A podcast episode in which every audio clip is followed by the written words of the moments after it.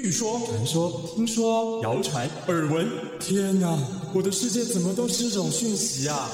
您收到过假讯息吗？资讯爆炸的年代，各种真真假假的讯息，我们怎么样才能够聪明不受骗？欢迎收听《新闻真假掰》，假讯息拜拜。我是黄兆辉，这里是由台湾事实查核教育基金会所制作的 Podcast 节目。Hello，大家好，我是赵辉，欢迎来到新闻真假掰。今天来到现场要陪伴我们一起跟假讯息说拜拜的好朋友是 MICAEL Pen 的总编审叶子阳 Charles，Charles 好，嗯，老师好，听众朋友大家好，还有台湾事实查核中心的总编审陈慧敏，慧敏好，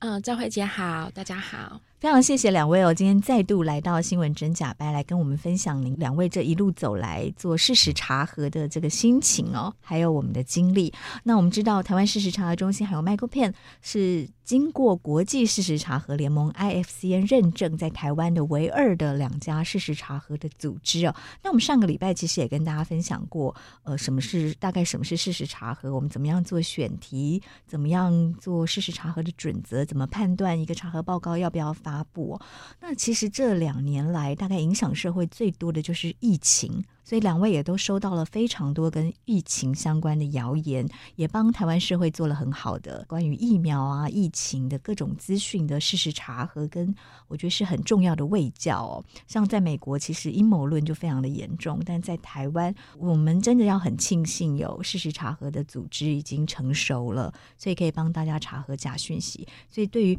网络世界的病毒，我们也可以在第一时间就尽量让它。遏制，不要再散播出去了。所以也想听听两位的心得。疫情到现在，我觉得比较困扰的是，民众其实最担心的是疫情什么时候结束，或者是这个疫苗打了是不是有用，或者是我到底要打几剂，打和不打差在哪里？这些都是民众很关心的议题。那当然，今天可能卫福部谁讲了什么，然后民众愿不愿意相信？或是开始怀疑政府、怀疑药厂、怀疑专家之类的都会有。那在台湾，我觉得比在欧美什么的可能还好一点。那欧美就是非常严重，会有一些呃可能反疫苗的团体。当然可以选择不打，但是这是大家的自由。但是有的会加了一些呃缺乏根据的内容，甚至、我觉得还有很多的网站或者是影片。都是引用一些缺乏根据或者是没有数据支持的一些论文或者是内容，甚至是预印本这样子的东西。那有时候我们在查核的时候，就可能要找一些专家来去解读。当然，这个已经超出我们自己能力的范围，多半都是要找专家来去解读论文。那所以我觉得，在疫情这段时间，我们真的是很仰赖专家去。做这些解读或判读，有的时候我们收到谣言，可能会说这个论文支持了说大家不能打疫苗，或是打了会造成什么样的后果。那可能药厂呃有已经有了很多的后遗症或者是副作用，让大家受到伤害什么的。我们会拿这样子的内容，或者是民众。流传内容是引用这个论文的，那我们就会拿这个论文去问专家。有些专家他可能就是很忙，因为疫情，这些专家医生啊，他可能需要去看诊或什么，或去做一些其他咨询，或者是要跟有关单位去开会什么，他们可能不一定有那么多时间。但是多半他们都还很乐意来去协助我们去做这样子的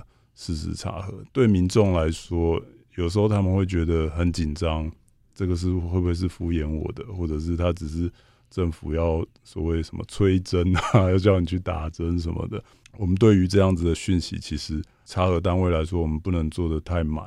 就是因为有些研究确实还没出来，那可能吃这个现在不会好，以后可能会好 也不一定，或者是我们在查核的时候，呃，会以就是国际现在的数据，或者是以现在的趋势来看和比对，或者是。时间上的确认，然后来去比较这样的事情是不是真的，或者是有可能发生，或者是已经发生了，但不是像传言流传的这么严重。那像疫情，其实我们从二零二零到现在，我昨天算一下，刚好是八百篇了，就觉得哇，这个数量我已经很惊人，已经很惊人。然后我都甚至忘记最早以前我到底写了什么？那我就回去看啊，一开始是在写什么蝙蝠啊，然后谁在吃蝙蝠啊？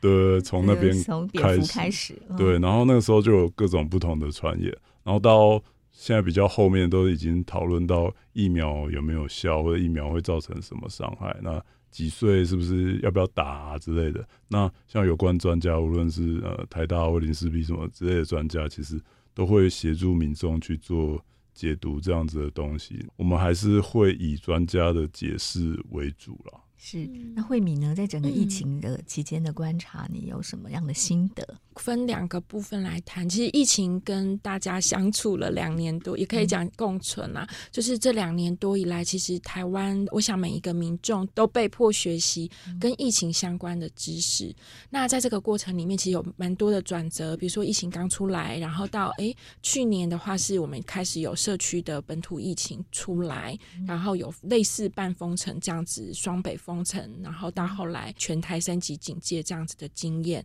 那再到今年呢，就是真的 Omicron 的疫情，我们宣布要跟病毒共存。那在这个过程里面，其实整个台湾社会一起共同面对跟经历了跟疫情相关的不实讯息。那我想这样子经历下来，慢慢的能够感觉到，其实大家都有一些基本动作，其实台湾社会是有防御力的。那那个防御就是说，诶，当大家很紧急，然后收到传言，在一个资讯很混沌不明、大家很紧张的一个时刻，可能是要决定要不要让家里的长辈去打疫苗的这种时刻，或者是宣布二级升三级，嗯、然后大家没有遇过这种情况，这种很关键的时刻，一旦有传言出来，其实民众都能够。把讯息传给查核组织，不管是哪一个查核组织，那我想这个基本的动作就代表我们的台湾社会有呃媒体素养，或者代表我们台湾社会对假讯息。有一定的抵御力，这个是讲我们整个台湾社会一起共同面临疫情。那另外一部分是全球也一起共同面临疫情。嗯、那所以以 TFC 来说，我们在加入这个 IFCN 的大家庭没有多久，其实我们就共同面临了疫情这样子的考验。嗯、那疫情的考验刚好有一点像全球的查核组织都共同的都在面对假讯息，都在一起做题跟一起答题。因为以前、嗯、呃谣言其实是。是蛮在地化的哦，像台湾这种什么模型啊，有闹鬼的这种，国外会有不一样的讯息的样态哦。但是疫情，因为病毒是在全球各国流传，然后全球各国很难幸免，没有人是局外人，所以这也让事实查核组织有了一个很好的串联的机会。刚好疫情它因为是从中国出来的关系，所以其实是台湾事实查核中心去通报了 IFCN 武汉当时叫做不知名的肺炎哦，它其实。有可能是会扩展到其他国家，那传言也有可能会传到其他国家去。那我们应该要有一个协作的计划。那为什么当时我们会有这个判断？是因为武汉宣布封城，我们台湾社会有 SARS 的经验，我们知道 SARS 有多可怕。同时，我们也知道武汉它的地理位置是在中国的核心，又要春运了，所以在很多的我们对政治的判断之下，其实很快的就告诉 IFCN 会有这样子的情况，嗯，就是国际事实查核联盟，嗯，嗯，目前大概也是有一百个左右的全球的事实查核组织在里面。对，那后来就有一百多个查核组织，大家共同串联起来，就成立了一个呃新冠病毒事实联盟这样子的一个协作计划。那大家在这个过程里面就把所有的查核报告集中起来，那同时在日常的工作里面就会相互的协力，尤其是一开始，因为一开始都跟中国相关，什么蝙蝠在屋顶，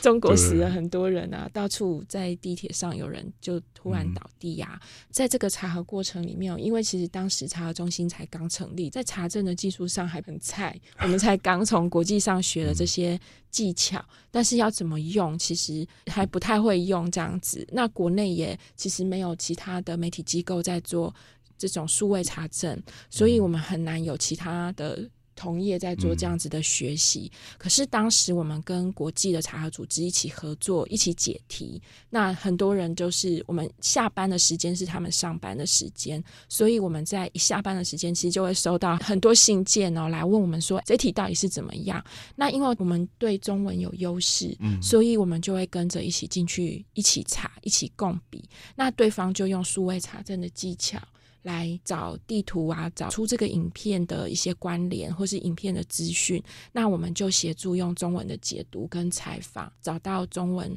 比较可信的资讯来提供给对方，就用这个方式来共笔。那那一段时间其实就奠定让我们的技术大进步，我们就跟着高手一起工作，就从对方里面学习到很多。那这个联盟呢，其实后来也是目前 IFCN 里面。呃，时间历史最长、规模最大的一个查证计划。刚刚慧敏啊，也跟我们说了很多查核中心，还有 Michael Pan，其实跟国际合作的一些状况。我们共同加入了 IFCN 之后，所以就可以把国际这一百多个组织分散在应该有六十几个国家的呃不同的单位串联起来，共同来对抗这个假讯息的病毒哦。好，对，在这个过程中，刚 Charles 有说，在有一些科学数字啦，然后还有一些科学研究的限制，这方面比较难做事实查核。那慧敏这边的呃经验呢？疫情哦，的确有一类的传言是有一个很高的难度。那这一类的传言其实会引用大量的科学研究，然后来说明防疫应该要怎么做，或者说说明疫苗不要打之类的。那这样子的科学研究，其实我们在做辟谣的时候，都是保持着非常谨慎的态度，一步一步的去理清楚，到底这个研究报告是什么样的出处，它是发表在什么样的期刊，它是预印本呢，还是已经是一个正式的发表？然后再来就是它整个研究的内容是什么？等到研究的内容出来的时候，还要去对照这个传言是不是有如实的在反映这个研究的内容，然后甚至这个研究本身有没有一些局限？那当然，这个过程里面完全都需要靠专家，尤其是专家下完班以后半夜上工，帮我们解读这些研究报告，然后呃。然后来回复这样子的传言，可能一个研究报告，我们还不能只有一个专家，我们还是请了两位、三位的专家来协助做这样子的解读。那它其实耗费的资源是非常的大，然后甚至时间上，一个查报告要做出来，两周到三周都是可能的，甚至到一个月都是有可能的。这中间还要看专家整个心力的投入。嗯、那这样子高度的投入，其实只回答了一个传言哦，嗯、那但是传言的生产速度其实非常的快。那在这两年里面的时间呢，我们难的、简单的题目都做进去。那节奏快的，就是很符合现在疫情，马上大家就需要知道。前一阵子大家都要做快筛，嗯、所以什么快筛不小心戳到会戳到颅底啊，哦、然后戳到脑会影响什么杏仁核，就是这种跟时效性很强的传言，我们也在做。再来就是有一些比较攻击类的传言，比如说去年的话，就会讲我们买到的疫苗。是其他国家不要的，那光光这种不要的这种传言，我们大概处理了好几则，嗯、那每一则其实都超过大家的想象。他可能说是南韩不要的，荷兰不要的，嗯、哪个国家不要的，那。也许写这个谣言的人呢，只需要两分钟都不用的时间就写出来了。但是呢，我们在背后做的扎实的查核，可能就是两个礼拜或三个礼拜。嗯、我们甚至要打电话给南韩的类似 CDC 这样子的机构，然后去做采访。那中间也麻烦了韩国的媒体、韩国的查核组织，然后包括我们自己在台湾请教大量的专家，去搞清楚。疫苗的采购一题一题的做，那为什么我们要花这么大量的资源来做呢？其实很简单，我们做的是帮公众查核。这个谣言会打中我们的焦虑，尤其在大家对疫苗有很高度的不安、有高度的不确定的时候，其实这样子的传言会很像最后一根稻草。它看起来很简单，但是它在我们高度的不确定、高度不安，我还在决定、还在犹豫我要不要去打疫苗的时候，最后告诉我，而、啊、这个疫苗是人家不要的，我们买来了。也许他就作为最后一根稻草，决定我就不要去打了。嗯、那。这也是为什么我们要去查的原因。查证的时候，我们从来没有用简单的答案。简单的答案就是指挥中心跟我们说这个是假讯息，这是假的，或是指挥中心告诉你说没有，我是跟厂商采购的，我们就发出去就结案了。就是我们不会用官方的说法作为一个唯一的证据。对，我们从来不会用。官方的答案来当答案，因为他就是谣言的嫌疑人、嫌疑犯，所以我们一定就是用一个真实求证的态度来确认这件事情。那我们在确认的过程，其实就真的做了各方面专家的查证，真的把这件事情搞清楚，最后来解答。最后解答的过程，也许距离谣言已经是两周或三周的时间，但是意义上，我就是帮公众。确认了这件事情，他没有。嗯、这件事情对我们来说是重要的。嗯、那再来就是，我们终于把这件事情搞懂了。所以，当有新的谣言要再来的时候，我们就能够更快速的处理。嗯、那这是去年最难的难题。那到今年的话，其实最大的挑战应该是 Omicron 的疫情跟过去都不一样了。所以，我们的查核报告，比如说，尤其是偏方类的报告。嗯那我们怎么重新的来看待它？那之前因为我们要清零，所以只要有这些偏方类的报告，基本上它都偏方没有科学的实证，所以我们就停在这边说没有实证，你不要再乱试了，有病看医生。那基本上只要你有症状，你其实就应该要去检查。检查之后呢，如果是确诊，就会被收治到医院去，一直到你都阴性了才出院嘛，是这么严格的一个状态。那我们的查核报告在处理上相对的就很简单，就是诶，这个是偏方哦，没有科学根据，有症状要就医。可是到了今年就完全不一样，因为有太多都是 Omicron 轻症甚至没有症状，对，然后也开始我们是要跟病毒共存。病毒共存的话，就是你可以在家里嘛。那在家里，大家也会有各式各样的一些照顾自己的方法。那可能亲友也会很关心你，所以会传了大量的讯息来告诉你，什么喝什么会好啊，喝什么会舒服一点。嗯、这种很多。那再来就是很多医师哦，他也是一个专业的医师，他也会出来说某一些偏方很好，嗯、或者是有效，他 个人觉得有效。特定的医师也会出来说某个药物。就很有用，你就用这个药物就对了。所以今年的茶盒其实就要重新的来审视，我们的标准不可能不一样，因为我们就压了一个科学的标准在那边。但是呢，在在辟谣的策略上面，或者在辟谣的沟通上面，是不是应该有一点比较同理心？就是诶，这个偏方没有效。但是你要这样子做的话，只要无害，对，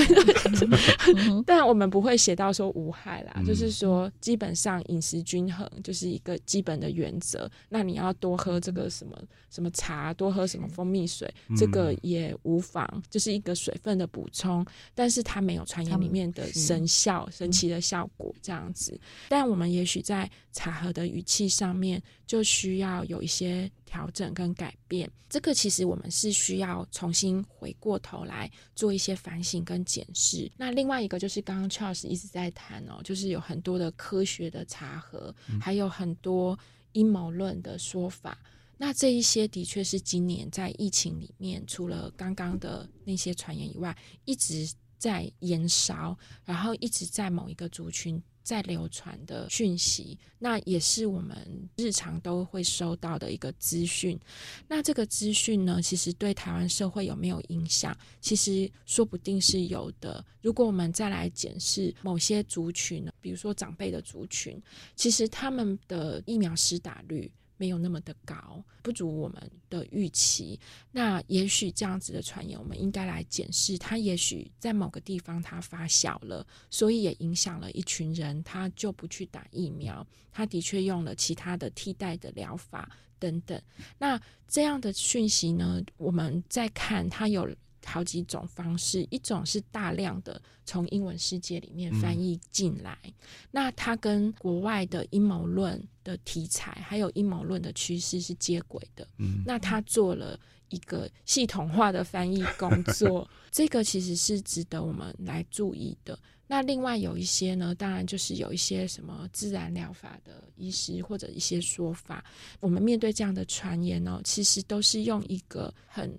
科学的态度在看待它，那有些东西的确是科学的研究还有局限还不知道，然后目前还在讨论中的议题。那有一些呢，的确是这样子的传言误读，他把数字拿来乱算，比如说他算死亡率，对，他有一个很好玩的算法，他就说有打疫苗的人哦，确诊以后的死亡率比较高，嗯，所以他其实是直接把死亡的数字去看。他打了一剂疫苗还是两剂还是三剂？直接那个母数就用确诊而死亡的这个人数来反推，就完全用谬误的方式来解读科学。那这样子的，我们一定在查核报告一定会处理。那再有一类是比较阴谋论的东西。其实是他哪边的说法不符合学理也不合理来做处理。那至于有科学争议的部分，其实我们会搁置这个科学争议。在方法学上，我们不会去呃把所有科学争议的查核报告硬要说这个东西就是错的。嗯、我们还是回到科学里面去做验证。嗯、但是它的确会耗掉查核组织很大的能量。它在查证上是非常辛苦的，即便。可能读者来看说，这个传言到底有谁在看？这个传言我根本太长了，我也看不懂，或是这个传言太多数据、太多理论了，我没有很相信。那但是我们在查核上哦，其实是真的。每一段都查进去，然后每一个说法，他引用的报告，嗯、每一个都在查。嗯、那这个过程，其实我们就会是希望去让民众理解，我们的确是用一个科学的态度帮大家来做求证。求证之后，也希望大家能够最后做出理性的判断。尤其是对疫苗的事情，其实很需要每个人自己在吸收充足的资讯、准确的资讯之后，去对疫苗做出判断，去决定。自己是不是要施打疫苗？嗯哼，我们先让 Charles 谈一下哦，嗯、就说在这整个疫情这两年来哦，你觉得你有什么心得呢？就跟你在更早之前，从二零一五开始做辟谣，嗯、有没有什么不同，或者是有一些什么样的改变，或者让你有更深的什么样的体会？哦，我觉得我们在疫情这段时间，我们好像就更跟国际接轨，就是。会有很多英文世界的谣言或者是阴谋论之类的，它会翻译成中文，而且翻的很用心，就用心程度是大概到呃影片，它也每一句都给它翻译成中文这样，然后在中文世界流传这样，民众接近那种接轨的速度已经几乎没有差异了，这样，可能国际事实查核单位已经有查过了，那我们也会看。哎，在美国它是怎么样发生的？然后它是怎么样来去做查核的？我们也会透过这个方式去学习。哦，原来你可能还要从这个角度去切入，然后去找适合的专家来去解答这个题目，这样子。嗯、那我觉得从疫情一路过来，其实刚刚慧敏在讲的时候，其实脑中浮现了好多查核过的，嗯、可能从一开始蝙蝠汤，后面什么口罩啊、卫生纸之乱啊。然后到呃快筛有没有问题，疫苗要不要打？这样其实哇，都是一路走过来。其实我们真的跟国际间越来越密切了。嗯、那我们也会查核到很多有关国际翻译过来的内容。其实不只是英文世界，甚至从不同语言的都会翻译过来，甚至从中文再翻过去的都有。然后呃，像其他查核单位，甚至也会来问台湾，问问我们，然后说。哎，这一题的到底为什么会这样子？那台湾是不是有这样子的状况？那我相信惠民那边已经处理很多，就是国际事实查核的，就是其他国家也会来呃要求台湾帮忙做一些事实查核的工作，对不对？对。然后其实有一些台湾政治人物、日本政治人物或者美国政治人物，他们可能有的人会提出一些论点或什么，但是有时候。嗯，传言会把它曲解成别的方式，或者是在扩大解读。那实际状况是什么？那我们可能就会跟该国的事实查核单位联络，寄信给他，然后请他协助这样。那其实，呃，事实查核单位的串联，我觉得是一个蛮重要的方向啊。就是，呃，无论是疫情或乌俄战争，这次大家也看得出来，就是大家串联的很紧密，然后谁发了什么，其实大家都比较有一些默契和共识，嗯、然后知道呃大概可以去这样查，或者是呃有些单位他哇他的以图搜图怎么那么强，他到底怎么可以做到这样可以查核到这些细节？嗯、那我们也其实从很多的查核报告。也不断的自己在学习，然后去摸索，然后用什么样的工具，在适合什么样的情境下去使用。那无论对台湾或对我们查核单位，其实都是一个学习的契机。这样，那当假如说呃事情发生在我们身上，或者资讯站发生在我们身上，我们是不是能够很快的反应，或者是很快的取得资源，然后跟各国一起联合起来去面对这些不实资讯，我觉得都是一个很重要的方式。嗯，所以也就是说，我们从这个疫情上面的假讯息，更明显的看到资讯战的痕迹，其实越来越清楚了。嗯，就是同样的一则假的讯息的影片，它会有各种不同语言的版本，几乎很短的时间内，同时在各国出现。从疫情到俄乌都有这样的状况。哦，所以呃，全球的事实查核组织的串联就更重要了，可以在很快的，大家就可以互通讯息说，说哦，原来这个谣言有这么多个国家的版本，啊、哦，不同的语言，同样的影片都在传递同样的一则假讯息，那这个其实一定就是一个。呃，有新的组织，有新人在发散这样的讯息吗？如果以疫情的不实讯息来说，我们如果我们要讲到资讯战啦，在疫情期间，如果是跟疫情相关，什么偏方啦，或者是药物啦、疫苗啦这一类的不实讯息，其实就欧美国家，他们比较关注的是阴谋论。那因为主要是他们在他们的社会里面哦，本来反疫苗还有阴谋论的这个势力就很庞大，所以他们关注的是这样子的议题。从这个病毒的产生一直到疫苗的产生，都是有阴谋的，对不对？嗯、刚刚萧老师刚刚聊天有提到嘛，所以我们在做事实查核的时候，嗯、甚至会贴上一些标签。对，对，嗯、但是这个阴谋论的势力在台湾的土壤，其实在之前是没有这样子的状况。所以比如说，我们连流感，大家都是抢着打流感，就是是一个。我们的社会其实对疫苗有一定的信任度，嗯、有些阴谋论的东西其实传进来台湾是变成搞笑，比如说像是微软那个 Microsoft 的比尔盖茨，在他在阴谋论的故事里面哦，他是一个 幕后主使人，然后邪邪恶帝国，然后病毒是他传的，有一个说法是有什么五 G 会传递那个病毒，对，然后另外有一个说法是说，那比尔盖茨他同时也投资疫苗哦，因为他就是有个慈善事业去投资疫苗的研发，那其实他在这个阴谋论的故事里面呢，他是一个邪恶帝国，然后他就要透过疫苗有这个晶片，然后晶片会打到我们的身体，要控制我们每个人。那纳米机器人，对对，纳米机器人。然后另外有一个证明，就是有一可能大家都有看过，就是哎，我们打完疫苗之后啊，你的身体就有磁性，有磁力。然后就可以吸住那个，大家就会变万磁王对，万磁王。对，那像这样子的，在国外的故事哦，它真的会被相信。比如说，大家会去攻击五 G 的基地台，嗯、也真的影响到他们的疫苗的普及率。嗯、那它就直接的反映在这个疫苗接种的数字上面。那但是我们看到这样的传言传进来台湾的时候，其实台湾是用一种很欢乐的心情，大家都在试这个汤匙会不会粘在身上哦。嗯、其实是一个完全失去脉络，在理解这个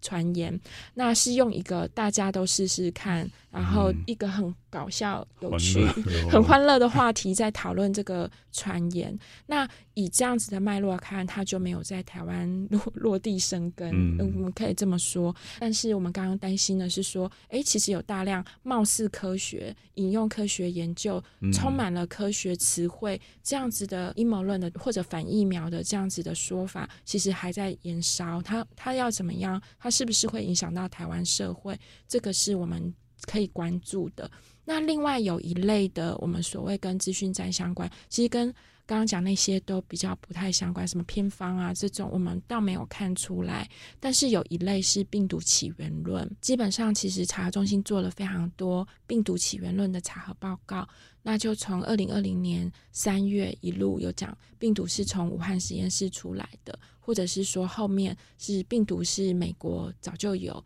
意大利早就有，日本早就有。那一直到去年开始讲病毒是美国的德堡这个地方泄露出来的。那到最近乌俄战争之后，其实有更多的说法是美军在各国都有生物实验室，那病毒是从这些生物实验室泄露。制造跟泄露出来的。那这个病毒起源论不是只有一个国际上大家要就责中国的这种攻防，国际政治场域里面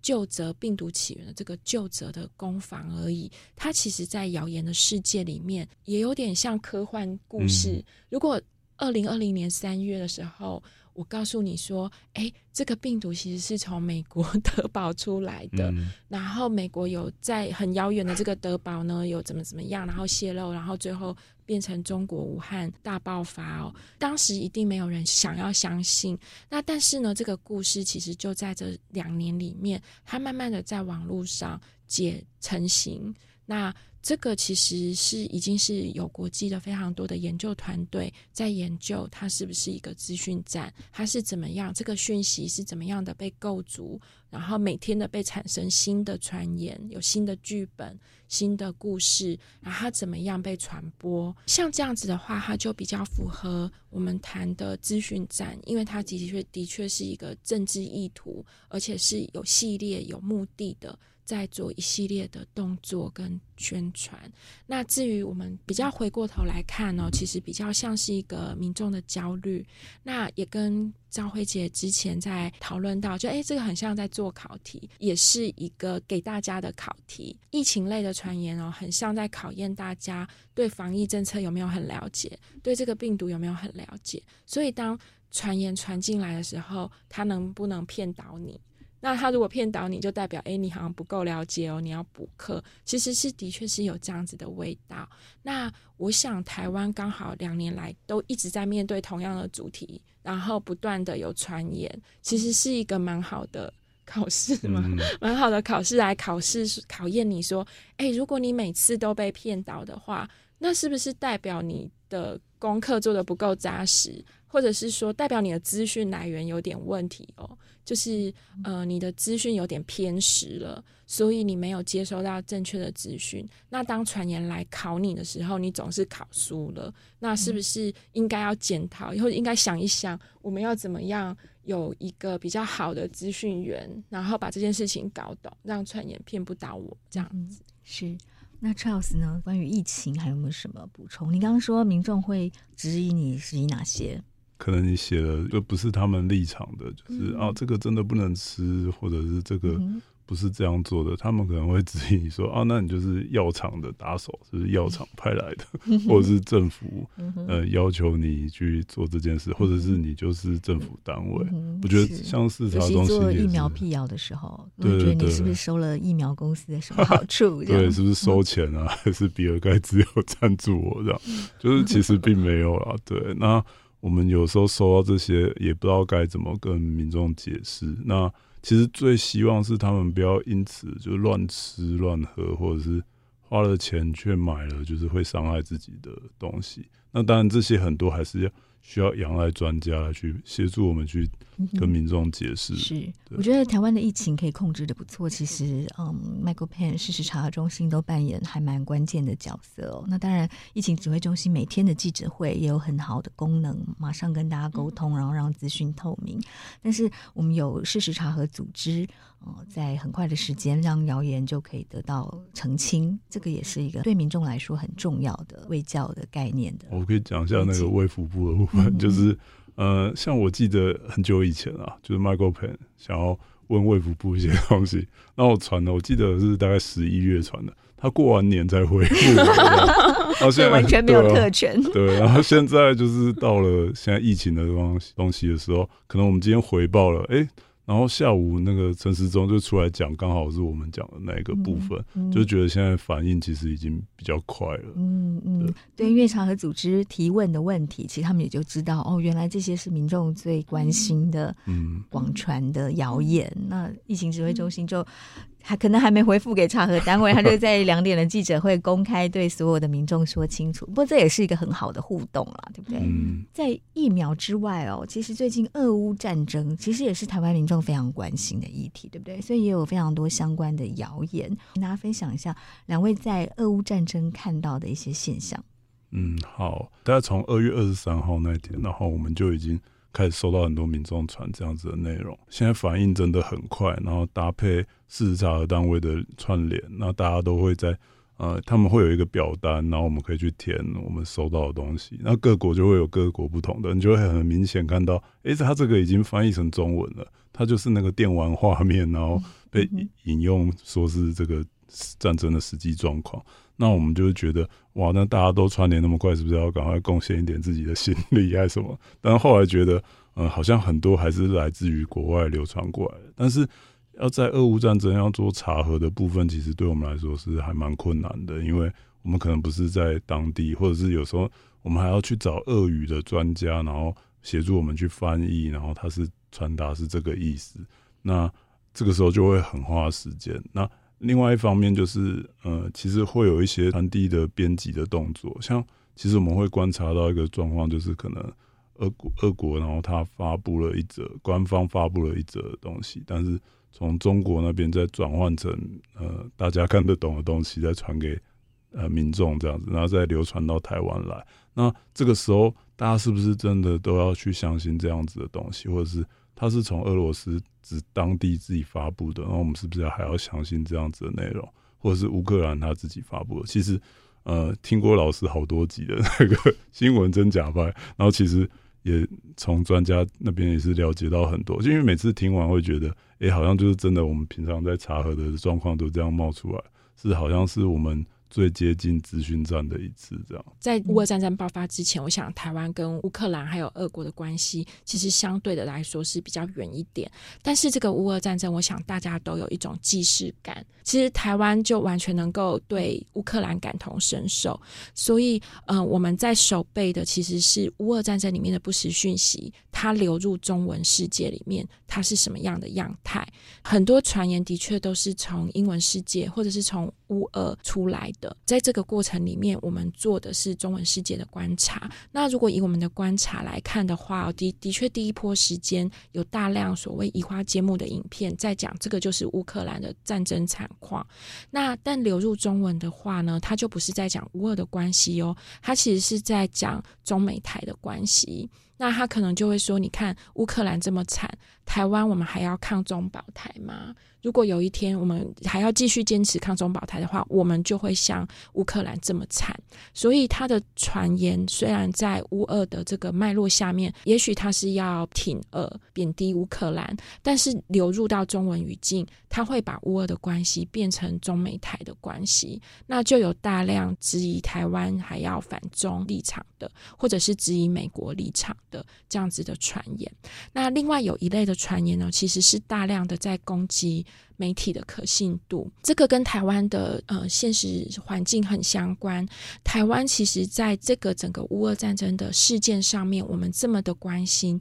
但实际上我们的资讯是有很大量的空白区。那这个空白区跟台湾媒体生态是有关系的。其实台湾长期以来都是。呃，在国际新闻的这一段哦，主要都是以编译的记者在做国际的新闻。各个媒体会购买外电的版权，哈、嗯，有的是买画面，有的是买文字，然后记者只要在家里，哦，就可以把各国的资讯收集起来，所以是一个编辑翻译的工作。对对，在俄乌战争中，台湾有非常多的媒体有派出记者。到第一线哦，嗯、但是他当然就不是第一时间呐，可能都是战争爆发一段时间之后才陆续派记者去。嗯、但是啊、呃，台湾的记者即便到了现场，其实他们能够处理的比较势单力薄，就是资源也蛮有限的，嗯、也也很难真正进入乌俄战争的战场。现场对，那在这个过程里面，其实台湾在资讯上面，我们有大量的需求，但是在资讯上面，其实就没有办法，就完全必须要仰赖国际的通讯社。嗯、那国际的通讯社里面就有俄罗斯，也是一个通讯社嘛，所以台湾新闻媒体在处理的时候，有时候甚至是会正反并陈，甚至也把俄罗斯的一个讯息当做是一个讯息。嗯、是俄罗斯官方，它是很有。目的性很有计划性的在散播假新闻，对不对？然后台湾媒体不查，也会把他的俄罗斯官方散播的新闻当成是正确的事实来报道。对，的确出现了这样子的现象。那尤其是如果我们的编辑台他没有查证的话，嗯、其实很容易就变成把。俄罗斯的讯息就放出去了。那这中间其实因为我们很远，所以这几个事件也许对我们来说没有什么影响。那我举一个例子哦，比如说在战争爆发的第一时间，我们的媒体都做了一个新闻，谈说俄罗斯的官员证实泽伦斯基已经逃走了。嗯哼。那在这样子的讯息，如果他是放在乌克兰的话，你是会很紧张的，因为战争在开打，我们的元首竟然逃走。嗯、可是对台湾来说，我们有。时间等待，我们可能看到这个新闻以后，也许半天，也许明天，看到乌克兰的总统还出现在他的总统府前做直播，嗯、那我们就知道哦，他根本没有逃走啊，他都还在率领全民抵抗当中。嗯、台湾人可能没有感受到那个假讯息的危害，但是他在乌克兰可能会造成很大的很大的危害。嗯、那我们就看到不实讯息其实就在攻击我们的媒体，其实是一些摆拍。那有一些的确是不实讯息，比如说他引用了一些电影的画面，或者其他剧组的幕后花絮，嗯、就是地上演尸体的演员动了起来，那所以他就会攻击说西方的媒体都在造假。那另外有一些也是反过来正反合，他就是把媒体做的真实的。画面真实的讯息，那就说这个其实是一个演员，这个是一个网红的孕妇啦，嗯、或者说这个富人其实是假的演员，那就让大家搞得很混乱。嗯、他最主要的其实是在攻击媒体，攻击媒体其实对我们来说，当然我觉得这个其实是造谣者的一种用心，嗯、他希望我们跟媒体脱钩。就是我们不再信任媒体，嗯、然后觉得媒体都不可信，切割了你对媒体的信任，嗯、然后把你带离开媒体以后，它可以喂养你不实讯息，嗯、或是喂养你阴谋论的东西。那其实。我们会觉得这是一个手法，嗯、所以我们当然对媒体可以有一些反省或检讨，或者是批评。那在这个过程里面，如果我们想要知道更多乌俄的讯息，我们有哪些好的管道可以来补充我们的资讯？这些是可以的，但是并不太需要切割我们对媒体的信赖。是，嗯，我觉得这个也其实也反映出台湾的媒体哦，因为缺乏呃足够赢得整个广大社会观众的信赖。赖的媒体，比如说我们的公广集团，假设可以负担起这样的重责，就是，哎，我相信他所报道的新闻一定都是真实，都是经过求证过的，那大家就有一个很可信的消息来源哦。我觉得台湾是迫切需要一个这样子的，或者不止一个啦，至少要一个这样子可以全天候提供我们最正确的讯息、最及时的讯息的主流媒体，哦，才可以在第一时间不让假讯息散播出去。因为我们确实在做事实查核的时候，也会发现台湾的媒体常常会误采，呃，就像我们刚刚提到的，他会把俄罗斯官方的假讯息当成是真实的新闻来报道。所以这也是台湾媒体需要检讨的，也更反映出台湾社会对于真实讯息的迫切需求了。那这个我们也期待媒体可以这么做。同样的时间，我们要庆幸的是说，我们的事实查核的两个经过 IFCN 认证的单位——台湾事实查核中心 Michael Penn，都有跟国际有了很多的串联。所以很多国际上已经呃查核过的，或者发生在欧洲的假讯息，我们可以透过国外的事实查核组织，在第一时间就可以辟谣。那我们就可以跟他们有合作，把相关正确的讯息就告诉给国内的大众。好，我想这个也是我们非常重要的存在功能。好，所以这样一路走来啊，不管是查核中心或 Michael Penn，接下来我们会觉得想要在哪些方面加强？我觉得现在比较想加强的是怎么样更贴近民众啊。然后第一个当然是除了取得信任之外，也是让他们能够把事实传递出去。那像呃，Google 和那个视察中心就有一个媒体素养的差计划嘛。那我觉得这个就是一个很好的开始。那像我们就会跟假新闻清洁剂合作，会协助民众，然后一个在线上，一个在线下，然后协助民众怎么样去做一个媒体素养的推广。那当然除了看查核报告之外，然后也能够自己去呃了解，然后克服这些数位落差，让他们更能接近所谓的事实，或者是怎么样去分辨，然后。培养一些思辨力的方式，比较不会发生一些呃令人伤感的事情，这样。嗯哼，是。那查核中心这边呢？嗯，其实如果是谈从乌俄战争来看哦，刚刚虽然是在讲说媒体的空白区出了什么问题，但其实我们更需要的是媒体查核组织跟媒体之间其实扮演的功能，刚好是相辅相成的功能。那我们希望我们的媒体是好的媒体，他们能够不断的挖掘出真实。不断的把真相带到大家面前，让大家更理解一件事情它是怎么样子的。那所以在这个过程里面，其实查核中心在这段时间也会到媒体里面做教学，因为我们观察到在乌俄战争哦，其实它也是一个新闻典范的再转移。那怎么说呢？除了在战地的记者之外，其实我们看到了一群。叫做数位调查的记者，或者叫视觉调查记者，一个新的部门在工作。对，因为现在有太多的假影片、假照片了，对不对？对。那在乌俄战争里面，除了战地记者在报道讯息之外，其实同时间，《纽约时报》啦，或者是《华盛顿邮报》啦、BBC 啦，他们都有一个视觉调查部门。那这个视觉调查部门其实都在运用大量从社群平台。从卫星空拍图得到的画面，然后再搭配采访，去把一个事件发生的过程、真实的原委传递出来。甚至很多高科技哦，还要用这个声纹辨识啦，有一些法庭鉴识的技巧在里面。对，对，那在这个过程里面，其实已经在改写了新闻的做法。比如说，像荷兰的数位调查组织叫 Billingcats，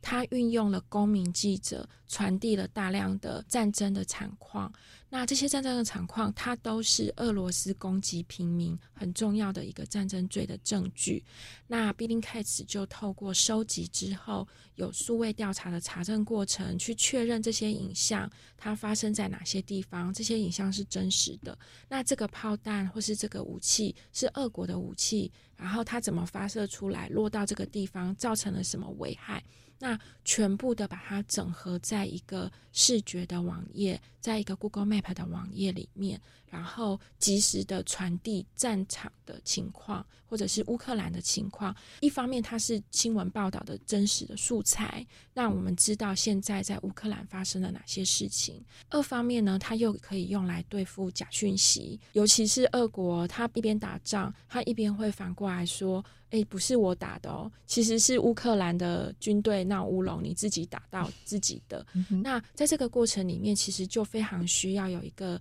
第三方的独立组织来做一个验证。那他就透过这些民众提供的、公民记者提供的视觉素材、影像素材来做验证。嗯、那这个工作其实就非常的重要。那同时呢，比如说以纽时哦，他有一个很精彩的作品。在讲布查惨案，那布查惨案是俄军在占领乌克兰布查镇的这个时间，他屠杀了当地的居民，所以没有幸存者能够出来见证我们被屠杀。那同时，俄军撤走之后呢，才有人进来，然后拍摄到当地这个大街上都是尸体的这样子的影像，那才揭露了这个事情。可是罗斯可以大拉拉的说没有。这是你乌克兰政府摆拍。那纽时的记者哦，他其实就用俄军占领时期的卫星空拍图来比对后来的影像，就民众进去拍的这个影像。